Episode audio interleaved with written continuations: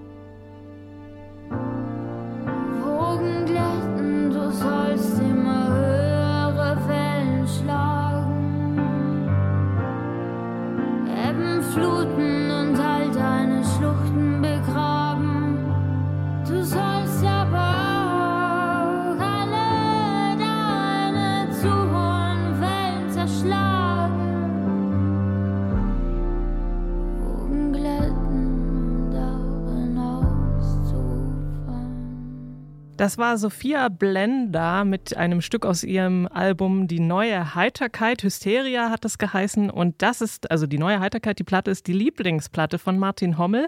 Und ich fand, also ich kann mich auch noch erinnern an die Folge, ähm, und ich fand schon damals, dass es immer so ein, dass es halt so von so einem schwarzen Schleier überzogen ist, die Musik. Und dieser Eindruck hat sich jetzt äh, ein bisschen bestätigt, ehrlich gesagt, beim nochmaligen Anhören. Die Stimmung so ein bisschen runtergezogen. Ich habe sie dann auch live gesehen ähm, in Jena am Travo, was ja sowieso ein total schönes Venue ist und das hat echt gut gepasst und sie hatte eine tolle Band dabei und die haben auch dieses sehr fliegende, was ja, ich glaube, wenn man es live macht in der Musik gar nicht so einfach ist, wenn es eben nicht nur immer dem Takt folgt, sondern wenn es so viele Geräusche und Geklicker und so fliegende Töne sind und Sounds. Das haben die voll gut übersetzt und ähm, auch live dargestellt so und das war echt gut, ja, sehr, sehr gut. Also ich fand es auch sehr spannend, dass du gerade gesagt hast, dass das für dich so ein, ähm, ja, so ein Album ist, zu dem du immer wieder zurückgekehrt bist, äh, in so einer stressigen, krisenhaft besetzten Zeit, weil die Platte ist doch total gewaltvoll eigentlich, oder? Also singt sie nicht auch ganz oft über so mh, sexualisierte Gewalt und so? Also das finde ich nämlich total spannend, ähm, dass du deswegen, also dass du trotzdem das Gefühl hast, du kannst dich in diese Platte so zurückziehen. Ich glaube, ihre Texte sind ja immer so sehr poetisch und ähm, teilweise auch fast schon unverständlich. Ne? Ähm, aber ich glaube, es geht auch tatsächlich um sehr viel um Selbstermächtigung und Selbstbestimmung und sowas. Ne? Und es hat trotz dieses dunklen Vorhangs für mich eine total positive Wirkung. Und das hat Musik, die ja düster ist, oft auch irgendwie, ne? dass man sich da ähm, danach dann doch irgendwie besser fühlt. So. Und das hat es für mich auf jeden Fall gemacht. Ich kann es gut nachvollziehen. Für mich hätte es das auch fast in die Top Ten geschafft. Hat es dann doch nicht ganz bis dahin ähm, gereicht. Aber ich mag diese laut-leise-Dynamik total gerne und diese ja, Klavier-Synthi-Melange, die sie irgendwie super gut hinkriegt. Ähm, ich finde das so ein wirklich schönes, schönes ähm, Album, ja. Ja, plus eins für diese ähm, bedrohliche, düstere Atmosphäre, in die man sich so schön reinlegen kann in dem Album. Es ist halt nichts, was man so im Vorbeigehen eben mal eben mitnehmen kann, sondern man muss schon Lust haben, sich in dem Moment da, davon so ein bisschen runterziehen zu lassen, fast schon. Ähm, außerdem hat mir noch ganz gut gefallen, dass sie, ähm, was, was du eben auch schon erwähntest, was, wie sie das live dann umgesetzt hab, haben, was mich auch interessieren würde, wie sie das gemacht haben tatsächlich, weil auf dem Album hört man öfters, haben wir jetzt in dem Song nicht so ähm, doll gehört, aber diese ganzen Nebengeräusche, die so ähm, neben dem Piano irgendwie so stattfinden, das hat manchmal fast schon was so ASMR-mäßiges, man da, ne, so äh, ganz leise Geräusche, die aber ganz nah am, am Ohr irgendwie stattfinden. Ähm, das, das zieht einen in diese bedrohliche, düstere Stimmung schön mit rein. Also das äh, hat, mir, hat mir auch soundtechnisch einfach ganz gut gefallen. Ich würde mich dem, glaube ich, anschließen. Ich finde, es ist wirklich, ähm, es lässt sich sehr gut so bei nächtlichen Zugfahrten, wenn der Regen irgendwie in die Scheibe prasselt, hören. Finde ich so, so eine Musik ist das, aber halt im besten Sinne. Ähm, der Titel, die neue Heiterkeit, ist an der Stelle natürlich ein bisschen fehlleitend, was mit Sicherheit Teil des Konzepts ist. Aber ähm, ich kannte die Platte vorher noch gar nicht, die ist irgendwie an mir vorbeigegangen und habe die auch jetzt dann erst entdeckt und ähm, bin darüber sehr froh. Ich war noch nicht bereit, mich dafür so richtig aktiv runterziehen zu lassen, aber ich weiß, worauf ich zurückgreife, wenn der Moment kommt. Apropos Platten, die an mir vorbeigegangen sind, als sie rausgekommen sind. Anton, vielleicht willst du ja jetzt über dein Lieblingsalbum des Jahres sprechen. Sehr gern. Das ist, muss ich jetzt mit beschämender Weise sagen, auch erst an mir vorbeigegangen, ähm, obwohl ich großer Fan bin. Es geht nämlich um das Album ähm, And I Have Been von Benjamin Clementine. Und das habe ich auch irgendwie erst eine Woche, nachdem es dann da war, mitbekommen, dass es jetzt da ist. Ähm, und mich dann umso mehr gefreut und wurde auch nicht enttäuscht. Ähm, Benjamin Clementine ist ein britischer Musiker und macht so, ja, was macht er eigentlich? Es ist irgendwie so eine Mischung aus, aus Soul, Jazz, aber irgendwie auch Rock-Einflüssen. Es ist extrem dynamisch, sehr wild und macht mir zumindest sehr viel Freude, auch wenn es mitunter auch sehr schwer sein kann. Und ich habe einen äh, Song mitgebracht und zwar heißt der Recommends. Ain't no love, ain't no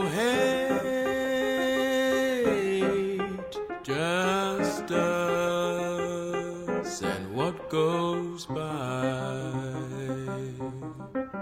Can't walk away, can't run away from my lover.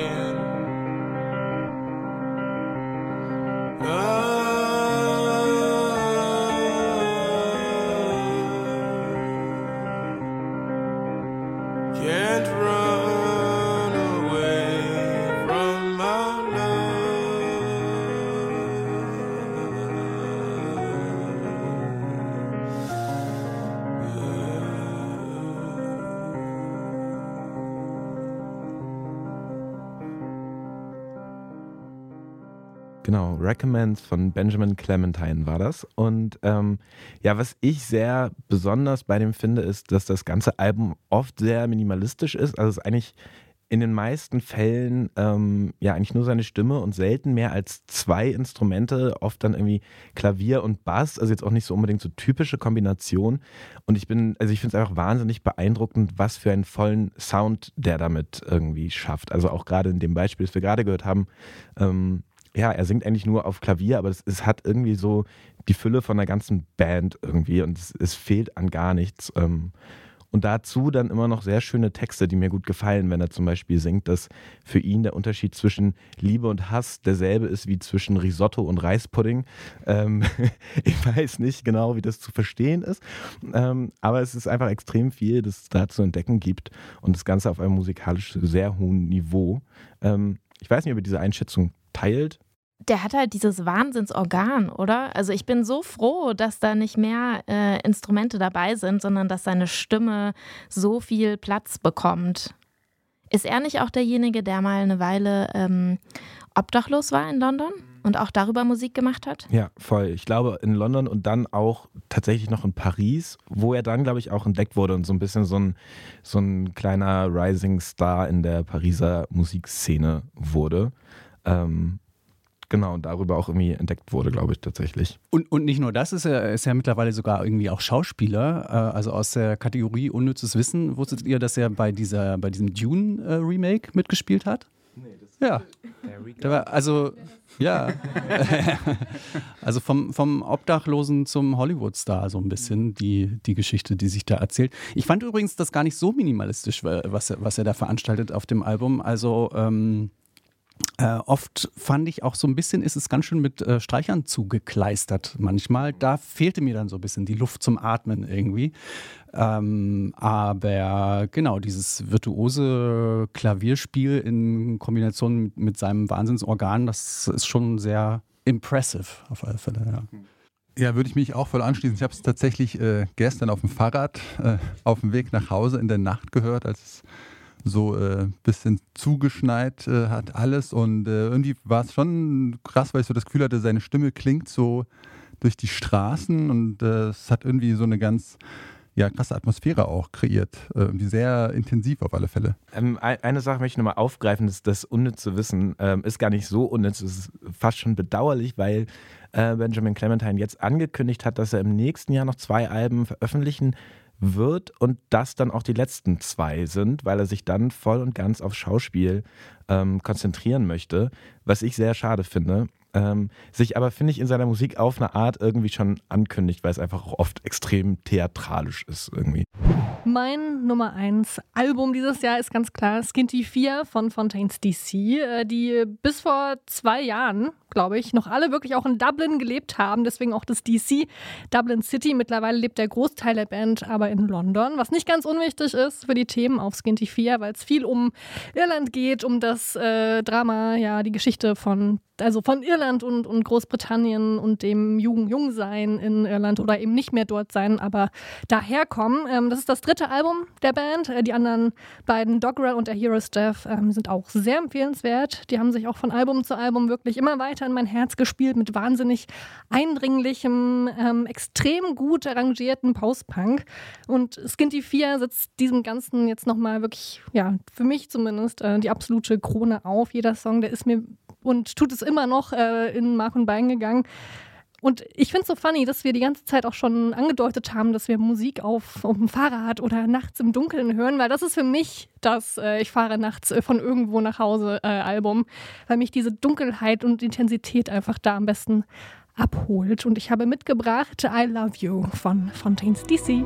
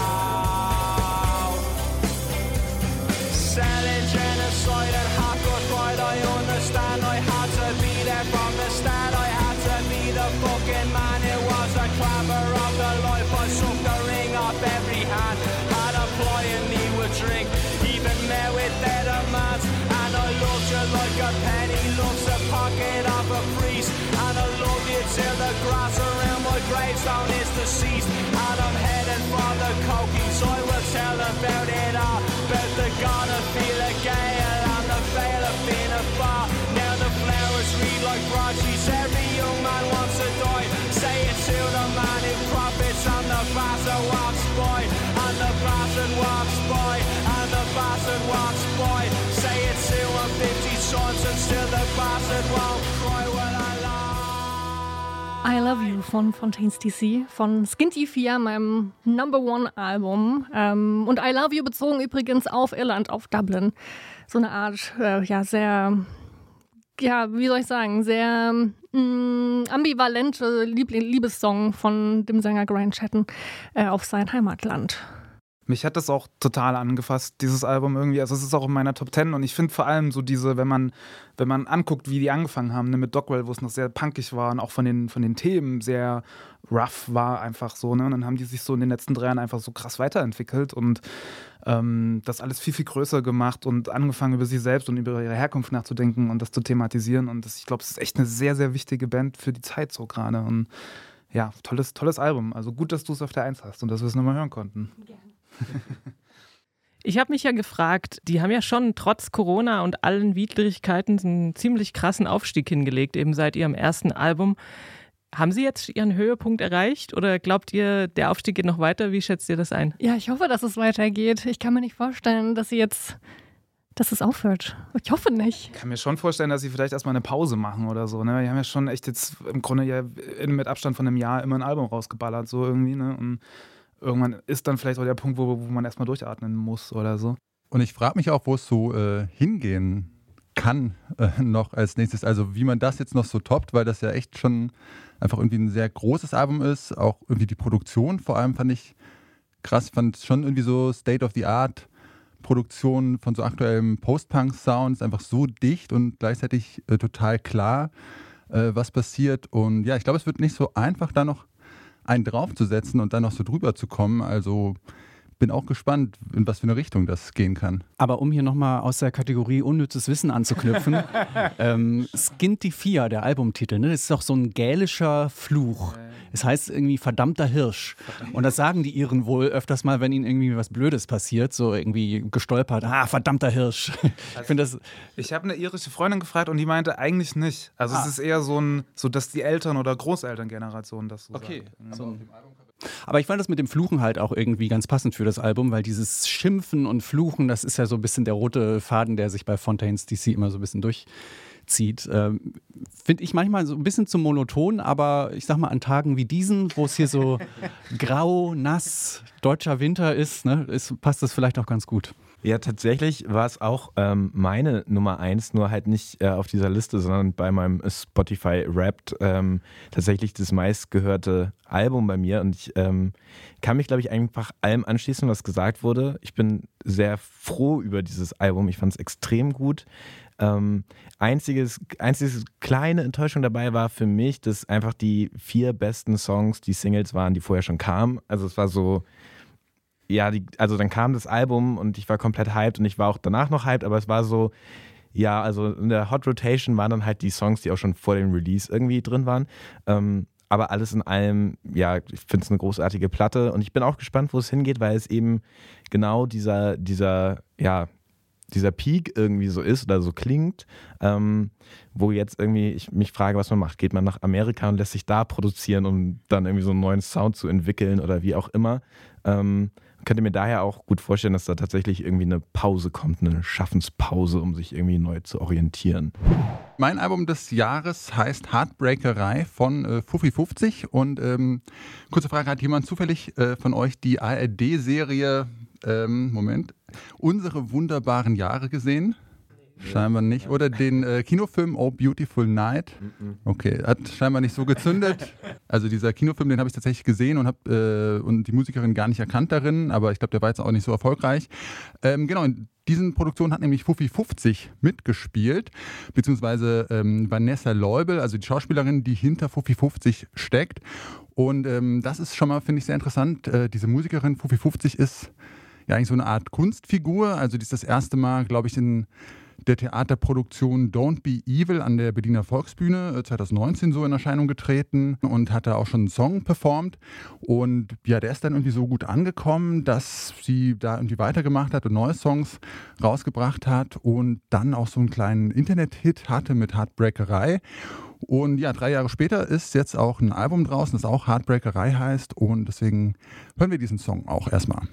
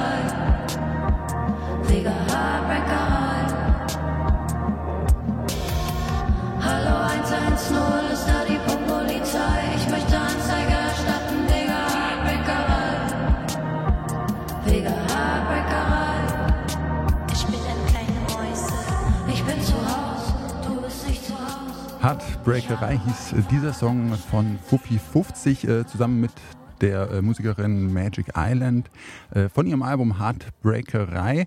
Und ich habe äh, das Album auch so ein bisschen aus äh, strategischen Gründen auf Platz 1 äh, gehauen, weil wir das irgendwie bei uns im Podcast bei Keine Angst vor Hits bisher komplett ignoriert haben. Und ich weiß auch gar nicht, ob es auf der Playlist ist. Und ich habe mich ein bisschen gefragt, warum? Warum haben wir da das noch nicht reingeholt? Gregor, wieso? Anzeige raus wegen. Ruf die Polizei. Äh, Ja, ruf doch die Popo-Polizei. Finde ich übrigens äh, sicherlich die eine der Songzeilen des Jahres. Ähm, ruf die, nee, wie war es nochmal? Ruf die Polizei, Anzeige erstatten wegen Hartbrecherei. Der Song ist drei Jahre alt, Gregor. Ist tatsächlich an mir vorbeigegangen, muss ich, muss ich offen äh, gestehen. Ich finde es musikalisch noch so ein bisschen unausgegoren, aber ich ähm, verstehe schon, wo, wo sie damit hinwollen. Ähm, Also äh, ja, ich äh, finde, also ich kann voll verstehen, das Album hat auch so seine Schwächen. Auf alle Fälle sind nicht alle Songs äh, mega stark und vor allem war die Hälfte oder mehr als die Hälfte der Songs auch schon draußen. Vor allem die stärksten Songs halt so. Äh, aber ich finde es tatsächlich so eins der interessantesten äh, deutschsprachigen Pop-Phänomene zurzeit. Also ähm, ja, vor allem so diese Performance, die Attitüde, auch diese Sprache, ist ja irgendwie so eine bisschen so eine eigene Kunstsprache entwickelt mit diesen ganzen Anglizismen, dann äh, verdreht sie auch irgendwelche Wörter, zieht eigentlich so die deutsche Sprache irgendwie so ein bisschen durch den Kakao. Äh, das erste Mal, dass ich in einem Popsong äh, Plusquam perfekt äh, verwendet äh, gehört habe, ähm, in dieser Zeile, da wo du dein Fahrrad abgestellt gehabt hast, aus irgendeinem Grund. Und das ist irgendwie alles so, äh, ja, frech und witzig und äh, interessant. Also ich fand es einfach ein sehr cooles Ding. Hm, ähm, Heartbreakerei, der befindet sich, glaube ich, ja wirklich schon seit drei Jahren so in den Playlisten meiner Freundeskreise. Und es haben sich ganz viele Leute auf dieses Album sehr lange gefreut. Ähm, mir ist es immer so auch so ein bisschen noch zu, ich weiß auch nicht. Mir war es immer so ein bisschen zu leicht, obwohl je länger man sich damit beschäftigt, du sagst ja auch durch die ganzen Wortspielereien und so, das ist schon, ist schon nicht doof, was sie da macht. Ähm, total schöne, teilweise romantische, witzige Texte. Ähm, It's a Vibe, würden die Kids sagen, glaube ich. It's a Vibe. Ich bin aber äh, ganz dankbar über die Hintergrundinformationen, die du jetzt geliefert hast, dass sie nämlich Schauspielerin ist, weil jetzt erschließt sich mich, mir dieses Album irgendwie, weil ich habe das vorher irgendwie gehört und dachte so, ja, also hat mich jetzt nicht so bewegt oder abgeholt, fand das aber auch äh, in Teilen einfach sehr lustig. Und jetzt, wenn, wenn ich das jetzt weniger denke als für sich stehendes Album, sondern eben als so Kunstwerk einer irgendwie Schauspielerin, das vielleicht auch irgendwie einfach auf eine Bühne gehört, dann ist das auf einmal irgendwie erschließt sich mir das total und kriegt nochmal so eine ganz andere Perspektive. Ähm, und genau ist nicht nur so interessant auf einer interessant, was da gerade passiert, Ebene, sondern ähm, dass da irgendwie ja wirklich auch viel drin steckt und ähm, ja, vielen Dank für diese Infos. Lustig, wie sich manchmal so, so ein kleines Detail dann irgendwie so eine ganz, nochmal eine ganz andere Tür aufmacht. Die Musikerin, die ich heute mitgebracht habe, äh, die habe ich vor so, weiß ich nicht, sechs, sieben Jahren entdeckt. Und damals hatte ich das Gefühl, dass die in Deutschland irgendwie noch gar niemand hört. Äh, die Athena-Musikerin Stella hat tatsächlich auch schon einige Alben veröffentlicht. Ich glaube, drei vor dem neuen Album dieses Jahr, Up and Away heißt die neue Platte. Und äh, genau, also in der griechischen Indie-Szene ist sie irgendwie schon so ein bisschen bekannter. Ähm, hierzulande beziehungsweise außerhalb Griechenlands irgendwie war sie lange noch relativ unbekannt, hat jetzt aber dieses Jahr so den Sprung aufs größere Label geschafft, nämlich aufs Label Sub Pop und auch ihren Sound so ein ganz kleines bisschen verändert. Früher hat sie vor allem so Synthie-Pop gemacht und äh, wie ihre Musik heute klingt, das hören wir uns am besten einfach direkt mal an.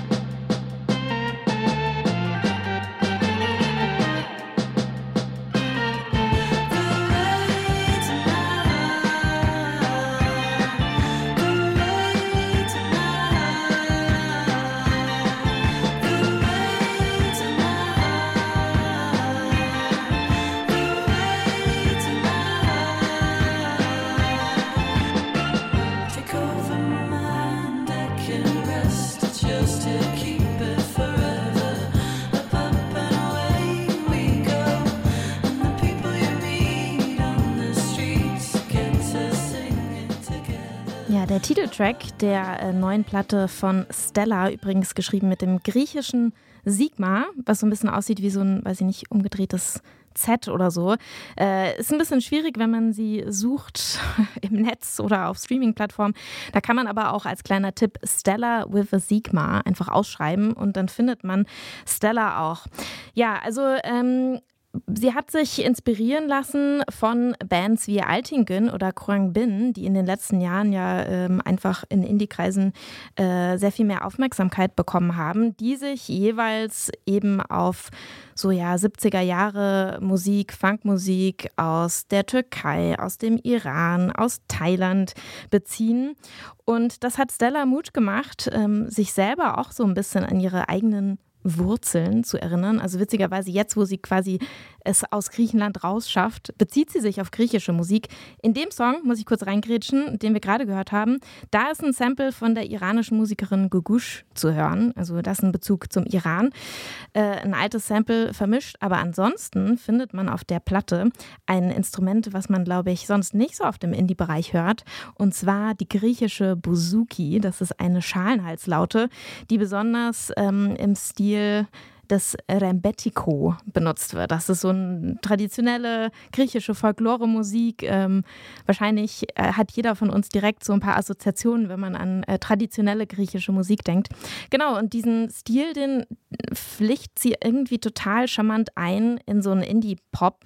Ähm, der ist grundsätzlich als griechischer Blues auch bekannt, der Rembet Rembetiko, und das hört man auch sehr. Also es ist irgendwie eine sehr melancholische Platte, äh, aber zwischendurch sind da eben auch Songs drauf, wie der, den wir gerade gehört haben, die super beschwingt sind und total tanzbar. Und genau diese Mischung hat mir unglaublich gut gefallen und ich finde es eh total spannend, wie mittlerweile ähm, ja, Indie-Bands sich eben mal nicht auf irgendwie Musiktraditionen aus dem anglophonen Raum beziehen, äh, sondern eben über den Tellerrand schauen. Und äh, da wird man einfach erfrischt von den Sounds und Instrumenten. Damit rennt sie ja bei mir offene Türen ein mit I solchen know, äh. Einbeziehungen von so traditionellen Instrumenten. Zum Beispiel ein eines, welches äh, ich gelesen habe, da auch, äh, das da auch zu hören ist, ist die Kanun oder so. Also so eine Zither, die wohl auch eine sehr tragende oder, oder äh, prominente Rolle spielt auf dem Album, was mir auch sehr gut gefallen hat. Und man äh, kommt nicht umhin, immer mal zu denken, ah ja, Kroang Bin. Ich auch die ganze Zeit. Ich finde, es ist ein total warmes Album. Ich wollte mich die ganze Zeit irgendwie zudecken damit und so reinfallen irgendwie. Das war, ich fand es auch richtig toll. Wir haben auch eine Single vorgestellt, glaube ich, mal im Podcast und seitdem war ich dann auch so ein bisschen dran und habe dann aber den Release des Albums auch voll verpasst. Und gut, dass du es jetzt auf deiner Liste hattest, weil sonst hätte ich es, glaube ich, auch nicht nochmal gehört. Und ähm, voll gut. Sie ist jetzt auch auf Tour nächstes Jahr. Ne? Sie spielt auch ähm, ja, ein paar Konzerte in Deutschland. Also es wäre ein Redaktionsausflug nach Jena auch tatsächlich wert, würde ich sagen. Ja, Marie und ich haben sie äh, schon mal gesehen dieses Jahr ähm, beim Popkulturfestival und es war ein sehr, sehr schönes Konzert, weil Stella auch unglaublich sympathisch ist. Aber sind dann auch, äh, Entschuldigung, bei der, sind dann äh, auch Musiker dabei, andere oder spielt sie solo? Äh, sehr viele Musiker und alle hatten einen Schnauzer. Genau, das ist auch meine erste Assoziation gewesen, ähm, als ich die, die, dieses Album auf der Liste gefunden habe. Es war wirklich ein tolles Konzert. Es war total schön und ja, beschwingt äh, und sie ist so sympathisch. Ich weiß noch, dass ich gesagt habe, dass ich gerne äh, mit ihr mit ihr befreundet wäre, sage ich ja gerne mal. Aber ja, mit Stella auf alle Fälle und diese Schnauzbärte. Also äh, ich würde mich auf alle Fälle auch anschließen. Ich finde es auch äh, immer sehr interessant, wenn so westliche Popmusik mit Elementen, die halt nicht aus der westlichen Popmusik kommen, so kombiniert wird, weil das dann doch einfach nochmal so ganz irgendwie neue, ungewohnte Sounds ergibt, ähm, die halt noch nicht so abgenutzt sind wie, keine Ahnung, so Indie, alle, so üblicher Indie. Und das hat hier auch sehr gut funktioniert. Ich habe mich schon äh, so ein bisschen in so Griechenland-Urlaub zurückversetzt gefühlt. Äh, und ich glaube, so diese traditionelle Volksmusik hat ja in Griechenland auch nochmal so einen viel höheren Stellenwert. Also ich weiß auf alle Fälle, dass da öfter dann in so Tavernen dann gerne mal die, ähm, wie ist das Instrument? Bouzouki äh, rausgeholt wird und dann so Lieder gespielt werden, die dann auch alle mitsingen können. Also sowas gibt es ja hier einfach nicht. Äh, Stella hat mir auch im Interview das ihr übrigens in einer Keine Angst vor Hits Bonusfolge nachhören könnt, erzählt, dass es in Griechenland tatsächlich auch gar nicht so viel englischsprachige Musik gibt. Trotzdem möchte ich zu dem Album noch dazu sagen, dass man auch die anderen drei Platten von Stella sich durchaus mal reinziehen kann und wo wir gerade so viel über die Bouzouki gesprochen haben. Ganz schön ist, dass sie auf den vorherigen Platten so ein bisschen den Sound eher so mit Synthesizern nachempfunden hat. Also der war da noch nicht ganz so deutlich, aber jetzt, wo man das so im Hinterkopf hat, hört man das schon so ein bisschen raus, finde ich. In diesem Sinne im besten Urlaubsgriechisch Epharisto für diese Neuentdeckung. Das hast du die ganze Zeit am Handy gemacht, ja? Ja, von Griechenland einmal in die USA. Da kommt nämlich mein Lieblingsalbum her, äh, dieses Jahr von Cass McCombs. Das ist ein Songwriter aus Kalifornien. 2003 hat der sein Debütalbum veröffentlicht, das hieß A und war damals noch recht lo-fi und garagig und so. Und seitdem ist es produktionstechnisch etwas ausgefeilter geworden und äh, hat auch schon sehr unterschiedliche Sachen gemacht, die man meistens alle so in äh, die sehr heterogene Schublade Amerikaner einsortieren kann. Ähm, Im August kam sein zehntes Album heraus. Hardmind hat das geheißen. Übrigens am selben Tag wie auch Sophia Blender. Deswegen, wir haben die auch zusammen besprochen im Podcast. Deswegen, das hatte ich noch sehr äh, im Kopf. Denn damals habe ich es auch schon umfassend gelobt, die Platte. Und sie ist mir seitdem äh, nur noch mehr ans Herz gewachsen. Wir hören rein in den Song A New Earth. Today is the day after the last day on earth. It's such a glad day. After a very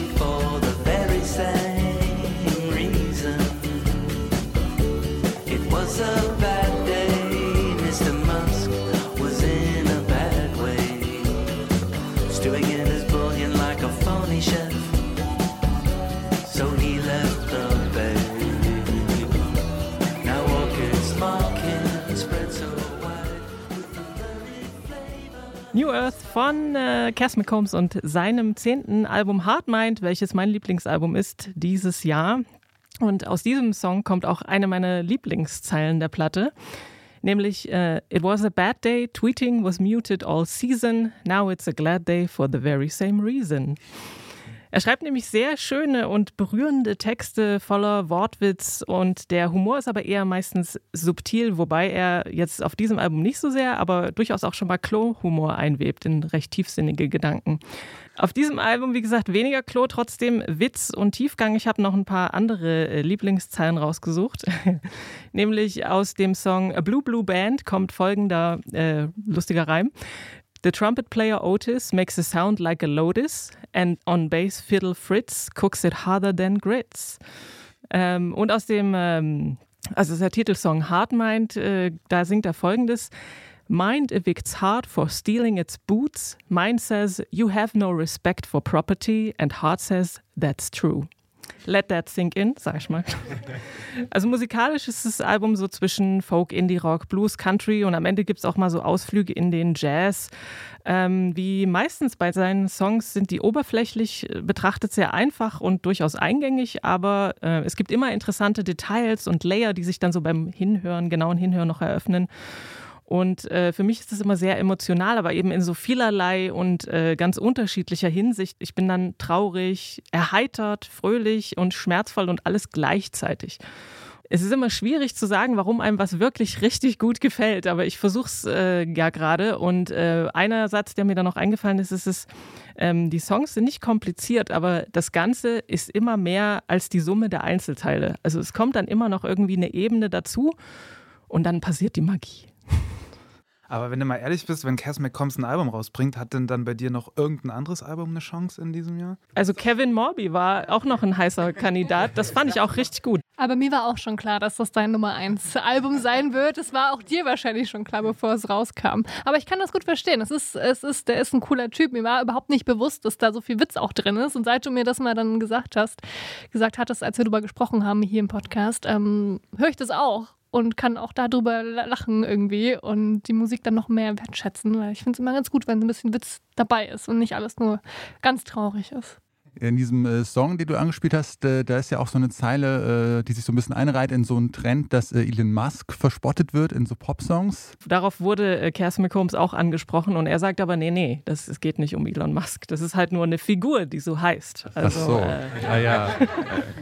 Jemand ganz anderes. Okay, äh, aber ja, ich fand es auch, also erstmal mit sehr viel Liebe zum Detail einfach kreiert, der Sound und ja, textlich so ein richtig cooler Storyteller. Also total textlich, total interessant und einfallsreich und originell, äh, emotional witzig. Also vor allem das, die Ebene hat mir sehr gut gefallen.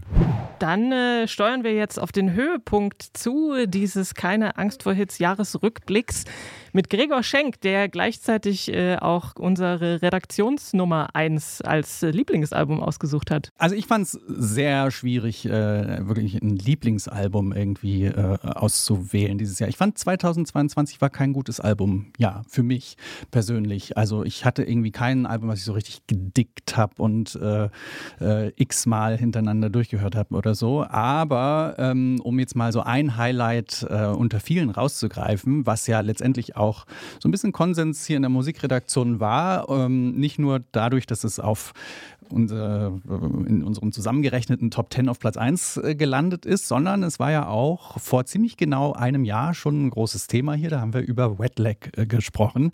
Ähm, Wet Leg, das äh, britische Indie-Rock-Duo um äh, Rian Tisdale und Hester Chambers von der Isle of Wight.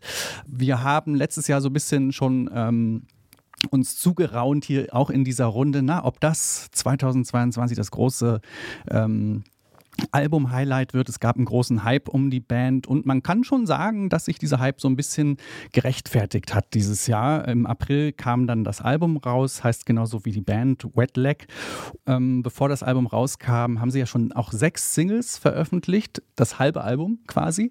Ähm, ich glaube, es sind auch ungefähr alle sechs auf der Detector FM Playlist gelandet. Ähm, man kannte also schon das halbe Album vorab, ähm, aber auch die andere Handvoll Songs hat dann irgendwie nicht enttäuscht enttäuscht, fand ich. Wir hören den Album Closer, der heißt Too Late Now.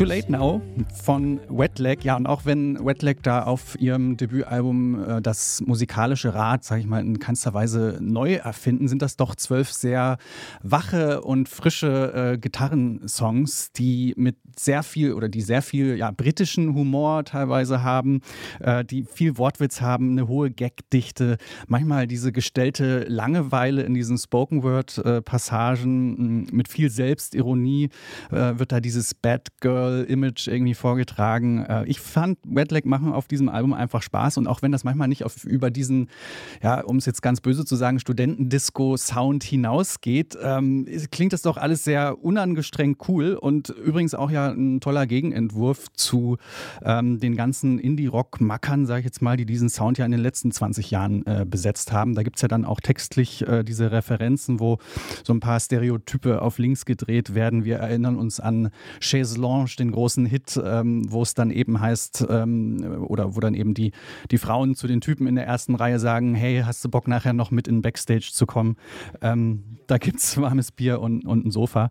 Ähm, ja, ob das ein Hype von, von Dauer ist und ob wir in fünf äh, oder zehn Jahren noch über dieses Debütalbum von, von Wetlag sprechen werden. Ich weiß es nicht. Das ist vielleicht so ein Talking Point hier in unserer Runde. Ähm, aber für den Moment und für dieses Jahr, äh, denke ich, ist es ähm, ein Album, auf das sich viele und ja, scheinbar auch wir in dieser Runde hier einigen konnten. War auch eine Grammy-Überraschung, ne? Also die waren ja für einen Grammy oder sind aktuell für einen Grammy nominiert. Sogar für fünf. Sie sind für fünf oh. Grammys nominiert, was echt äh, eine ganz schöne Leistung ist für so ein Debütalbum und für so ein Aufstieg aus dem Nichts irgendwie, oder? Ja, Mercury Award ja auch irgendwie in UK, ne? die haben irgendwie alles mitgenommen und ich habe immer so das Gefühl, hoffentlich passt jemand so ein bisschen auf, weil die ja wirklich seit jetzt zwei Jahren irgendwie nonstop auf Tour sind, so, ne? Und ich, also ich kann schon verstehen, dass man das dann jetzt nutzt, diesen, diese Welle und alles mitnimmt, aber hoffentlich ist da auch ein gutes Team drumherum, die so ein bisschen gucken, dass die nicht ausbrennen oder so.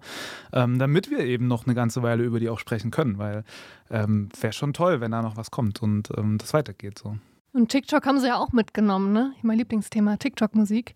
Sie haben ja vor ein paar Wochen, glaube ich, das erste vollständig live gestreamte TikTok-Konzert gehabt. Im Alexandra Palace konnte man sich von vorne bis hinten auf TikTok äh, angucken. Mal gucken, ob das jetzt ein Trend ist, der sich so weiter fortsetzt. Aber das passt ja gar nicht zu TikTok, oder? TikTok ist doch alles, muss doch alles immer so snackable sein und nicht so allumfassend und lang, oder? Ich glaube, wenn du bei TikTok erstmal angekommen bist, dann kannst du auch wiederum auch machen, was du willst. Also ich glaube, wenn du da erstmal äh, deine, deine Base hast, die sie ja auf jeden Fall haben und die haben das TikTok-Game wirklich echt durchgespielt, ich glaube, dann kannst du irgendwann auch wieder machen, was du willst. Dann ist es irgendwie auch wurscht. Ähm, und ja, ich glaube, da sind die auf jeden Fall angekommen.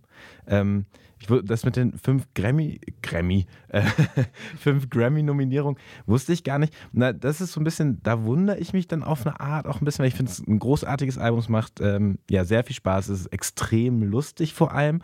Ähm, und trotzdem wundere ich mich dann irgendwie, dass da fünf Grammy-Nominierungen bei rumkommen. Jetzt ist auch die Frage, was ist so ein Grammy wert, ne? aber es ist ja schon irgendwie der größte Preis. Und ich glaube, wir sind wahrscheinlich auch nicht die einzige Redaktion, wo dieses Album sehr, sehr hoch rankt. Ähm, und das wundert mich dann doch manchmal so ein kleines bisschen. Ich traue es mich fast gar nicht zu sagen, weil ich es auch wirklich toll finde, aber eben das, Musik, also das musikalische Rad auch nicht neu erfunden wurde da hänge ich mich gern mit dran, weil ich glaube, ich bin die einzige Person aus dieser Musikredaktion, die die Platte nicht in ihren Top Ten hat. Ich noch. Ich hatte es auch nicht. Ah, aha, aha. ja, ich hatte das Gefühl, dass es einfach letztes Jahr, dass es die Singles letztes Jahr schon so präsent bei mir waren, dass es einfach gar nicht mehr, für mich dieses Jahr nicht mehr so spannend war ja, manchmal hat man halt so ein bisschen das Problem, dass wenn Sachen zu sehr Konsens werden, dass man dann denkt so, ah, da gehe ich jetzt nicht auch noch mit. Nee, also ich, ich finde es schon gerechtfertigt, dass die so viel Aufmerksamkeit äh, bekommen und das finde ich super cool und ich hoffe auch wirklich, dass die äh, die Chance kriegen, sich noch weiter zu entwickeln und dass es jetzt genau nicht einfach irgendwie so ein ähm, so ein schnelles Ding halt wird, irgendwie, wo sie ganz schnell ausbrennen. Weil die haben ja diese Platte auch irgendwie, also ich glaube, das ist deren erstes Bandprojekt. Äh, die haben dieses Album ja so während der Corona-Pandemie aufgenommen, äh, hatten irgendwie nie Live-Auftritte und so und jetzt ist alles so passiert und ich glaube, das trägt auch ein bisschen mit dazu bei, ähm, dass sie irgendwie halt auch so ein bisschen so wie so Wunderkinder, ne, irgendwie so Aber ja, also man muss ihnen lassen, sie sind halt keine One-Hit-Wonder, sondern irgendwie so, keine Ahnung, Five-, Six-Hit-Wonder oder so, ne? Und das ist ja auch total schön. Aber genau, also mich hat es jetzt ähm, nicht mehr so umgehauen wie andere Platten dieses Jahr. Also ich habe, glaube ich, auch so den kleinen Kritikpunkt an, den, an dem Album, auch wenn ich mich äh, einem anschließe, was gesagt wurde, dass es sich so ein bisschen schnell abgenutzt hat. Also ich habe es wirklich viel gehört im Sommer, aber irgendwann waren die Songs dann so ein bisschen durch für mich und dann Das ist auch so ein bisschen mein Verdacht halt, ne? Also ich glaube schon, dass die für eine Zeit stehen und äh, jetzt muss es dann halt auch weitergehen. Und das ist der entscheidende, das ist die entscheidende Frage. Mich erinnert das manchmal so ein bisschen vom Phänomen her irgendwie in jetzt natürlich viel größer und weltweit, aber an, an Kraftklub, als die aufkam, weil das irgendwie musikalisch, finde ich, in eine ähnliche Kerbe schlägt, ähm, macht alles richtig, will aber auch nicht zu viel und kommt dann halt ganz viel über Attitüde und irgendwie Haltung und Witz. Und ähm, weil du das eben auch gesagt hattest, Jesse, mit den Wunderkindern, da würde mich jetzt mal irgendwie eure Meinung interessieren, ob ihr das wisst. Ähm, Kraftklub, die haben sich da musikalisch jetzt nicht so wahnsinnig weiterentwickelt, äh, funktioniert trotzdem, ist dann wieder ein anderes Thema. Ähm, sind, das, sind das die musikalischen Wunderkinder oder ist das vielleicht, haben sie diesen einen Sound, der gerade funktioniert und das war es auch? Ich, ich glaube eigentlich übrigens gar nicht, dass das, ähm, dass sie so diesen äh, zur richtigen Zeit am richtigen Ort Moment hatten, weil der Sound, den sie ja machen, ist ja gar nicht der Sound, von dem man jetzt sage, sagen würde, das verkauft sich gerade richtig gut, da springen jetzt alle Majors drauf an und ähm, äh, bringen x Trittbrettfahrer raus, die genauso klingen, sondern es ist ja ein ein Sound, der, weiß nicht, Sachen zitiert, die schon so ein paar Jährchen irgendwie in den alt sind oder so. Genau, ich, ich glaube eher, dass sie, ähm, dass sie eher ähm, mit einer Mischung aus diesem Sound und der Attitüde, die sie so transportieren, irgendwie einen Nerv getroffen haben, mh, der im Prinzip ja gar nicht mal so sehr über den Sound kommt oder so. Ah, ich glaube, das meinte ich auch so ein bisschen mit Musikale, also mit Wunderkinder meine ich eher so out of the blue mit einem Hit, der irgendwie landet, so und eben zur richtigen Zeit irgendwie die richtige Attitude mitbringt. Ich glaube, es ist einfach auch sehr ehrlich so, ne? Also ich, die hatten ja beide auch schon Musikprojekte, die einfach gescheitert sind, ne? wo es irgendwie nicht weiterging und dann haben die halt einfach Songs geschrieben, auf die sie Bock hatten und haben sich von nichts irgendwie produzieren lassen oder irgendwo reindrücken lassen und dann ist halt das rausgekommen. Ich finde, das merkt man so, dass, dass die halt einfach machen, auf was sie Bock haben. Und man merkt denen ja auch an, so wenn man die sieht, dass die das auch gar nicht so richtig verstanden haben, was da eigentlich gerade alles um sie herum passiert. So, ne? Und das, auch das ist ja voll charmant und nice und irgendwie frisch in einer sehr abgehangenen und abgerockten Musikszene, wo alle übercool sind. So, ne? Und das, ich glaube, das macht den Charme halt auch aus. Irgendwie so. Und das sagt der, der ein Selfie mit einer Sängerin hat und der muss es ja wissen. Mit beiden, genau. Mit beiden. Ja, auf äh, viele Selfies mit Musikerinnen und Musikern im nächsten Jahr, oder? Das war unser persönlicher Rückblick auf das Musikjahr 2022. Ähm, nächste Woche bekommt ihr von uns noch ein paar glühweinheiße Tipps für eure Weihnachtsplaylist, bevor wir uns dann auch in die Weihnachtsferien verabschieden.